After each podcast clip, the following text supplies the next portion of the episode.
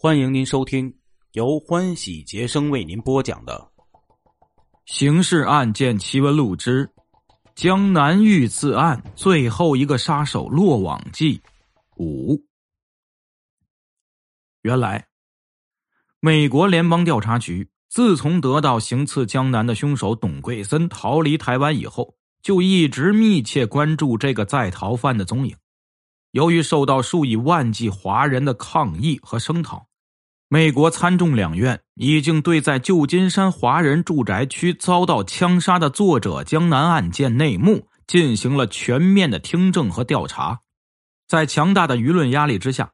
美国联邦调查局再次要求台湾当局尽快将王锡龄、胡敏仪、陈虎门、陈其礼、吴敦等一系列涉案人犯引渡到美国受审，同时。要求台湾当局绝不能放过已经外逃的杀手董桂森。当台湾拒绝将江南案所有案犯引渡美国后，美国联邦调查局仍然要求台湾当局必须公开审理此案，以平息美国华人的愤怒浪潮。当美国政府看到台湾当局对汪希玲等罪犯的公开宣判落下了帷幕之后，本以为事情可以悄悄结束了。可是，他们没有想到，美国华裔人士仍在继续追寻江南案的真正幕后指挥者，特别是江南夫人在加州地方法院向台湾当局提出索赔诉讼后，在美华人的声讨浪潮一浪高过一浪。美国联邦调查局发现，江南案远非台湾当局公开宣传的那么简单。而台湾当局不放松对外逃泰国的凶手董桂森的追捕，则引起了美国调查人员的高度重视。因为美国特工们发现台湾当局在董桂森飞往菲律宾后不久，即派黑社会人员前往暗杀。这一非常的举动，显而易见是担心董桂森有一天落在美国联邦调查局手里，供出与江南案相关的诸多内幕。也许正基于上述原因，美国联邦调查局与台湾情报人员同时行动。他们一直暗中派人前往菲律宾、泰国和新加坡。但是让美国人大为恼火的是，他们在东南亚各国几乎无法查到董桂森的踪迹。有时他们刚刚查到董桂森的蛛丝马迹，追查时又发现他早已经逃之夭夭。就在这时候。联邦调查局发现了张乐安经常利用夜间与菲律宾通越洋电话，又发现张乐安就是陈其礼从前在台湾竹联帮的成员。他打电话给菲律宾，很可能与台湾方面正派刺客追杀江南岸唯一在逃杀手董桂森有关系。于是，美国警方开始暗中监视张乐安。直到将他逮捕归案，但是张乐安在讯问中坚不吐实，美国警方又不掌握他参与杀害江南的确切证据，一度相当被动。这时，另一个与张乐安有关系密切的竹联帮成员陈志一也进入了美国警方的视线。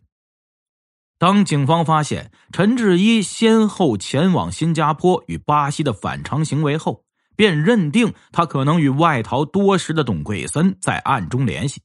为了擒获董桂森，警方派人秘密跟踪并监控陈志一，终于从线人黄启那里获悉陈志一一直在设法解决一个朋友的入美护照事宜。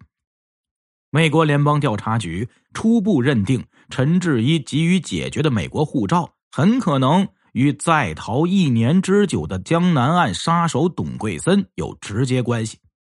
于是，美国联邦调查局调查组暗中定下计谋，有意指派一个叫黄启的华裔线人，不断靠近为护照忧心如焚的陈志一，并指示黄启在一次酒后故意放话说。他可以办到外国人来美定居的护照。让陈志一喜出望外的是，黄启的出价奇低。黄启提出办理护照的唯一条件是，索要入境者的近期照片，并要求入境者在照片背后签上自己的名字。陈志一不知是计，就照黄启的吩咐行事，于是星夜赶往巴西。在得到董桂森的照片与亲笔签名以后，他交给了黄启。当黄启将董桂森的近照与签字摆在美国联邦调查局特工人员面前的时候，很快就对化名为彭森坦的泰国人进行了认定，并证实此人正是联邦调查局和台湾当局追捕多时的杀手董桂森。于是，美国警方。以资助逃亡凶犯的罪名将陈志一逮捕。经讯问，陈志一初时以他只认识泰国人彭森坦而不认识中国人董桂森为借口加以搪塞，拒不供认他涉嫌江南命案。最后在警方多次讯问之下，陈志一不得不承认：“我只是帮助朋友来美国避难，至于董桂森是否参与杀害江南，我一无所知。”在美国特工人员的追问下，陈志一只好供出董桂森在巴西里约热内卢郊区隐藏的地点。于是，美国特工人员连夜向巴西政府发出了协查逮捕的命令。九月二十日上午，在里约热内卢苦熬多日、自知灾难将要临头的董桂森，十点半就去巴西移民局办理了当晚前往乌拉圭的签证。可是他做梦也没有想到，就在他从移民局返回旅店，准备收拾行李尽早离开的时候，巴西警方已在旅店大厅等候他多时了。董桂森在里约热内卢监狱里越狱未果，反而遭到警方的严格管制。在受审期间，他几次想自杀，可是仍然没有成功。好在这里的生活条件总比他到处躲藏时安定。他在监狱里可以看到华文报纸，正是从这些报上，董桂森才真正了解江南案的内幕。董桂森从一篇题为“谁是幕后那只手，再论台湾当局谋杀江南的原因”中，震惊的发现，有人揭露了。蒋孝武与竹联帮老大陈其礼的一次秘密见面。据知情者称，蒋孝武与陈其礼在台北阳明山的秘密会面中，中间人就是已经被判刑的前情报局局长汪希龄。文章说，自从江南遇害以来，国内外。同情江南的人都在猜测幕后凶手究竟是谁。现在蒋孝武终于浮出了水面，这就足以证明，在美国做蒋经国传和想继续为蒋经国的政敌吴国桢写传的江南，究竟是死于何人之手了。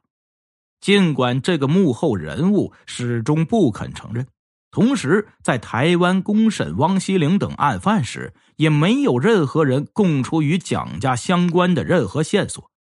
但是现在有人证明，陈其礼在赴美谋杀江南之前，曾经在阳明山上见过蒋孝武一事，就是江南事件最关键的谜底，其幕后凶手已经呼之欲出了。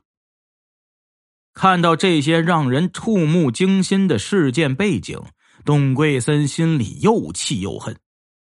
让董桂森气愤的是，自己在不明真相的情况下就成了某要人操纵的杀手。他恨的是，自己替人去除了心中隐患之后，竟然落得个四海逃亡，随时可能遭遇不测的可悲结局。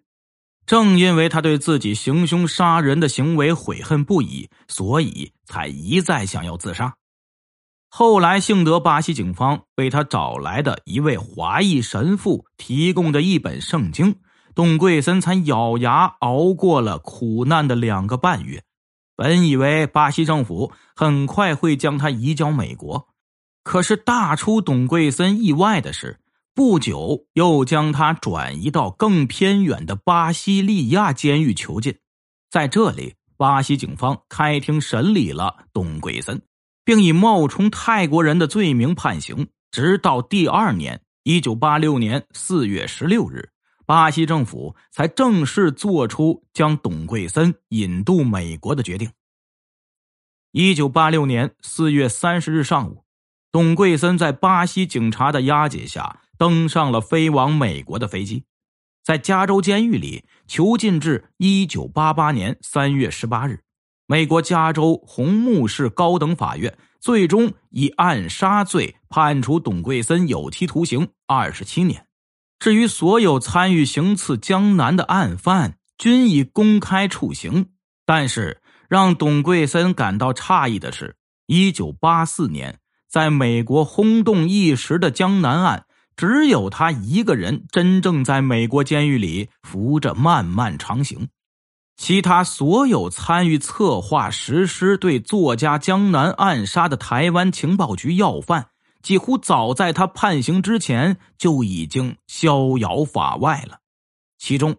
前台湾情报局长汪希龄在台湾宣判他无期徒刑不久，就被秘密送往台北阳明山某招待所监外执行。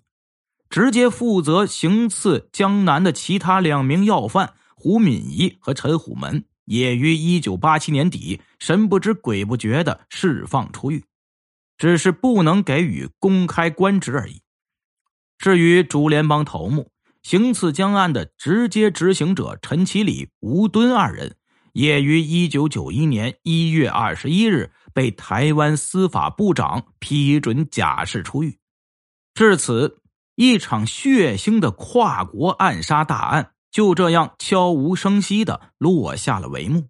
而惨死在旧金山的作家江南尸骨，也于一九九一年五月从美国运往他生前痴情的祖国，静静的安葬在他生前向往的美丽黄山之巅的龙义公墓。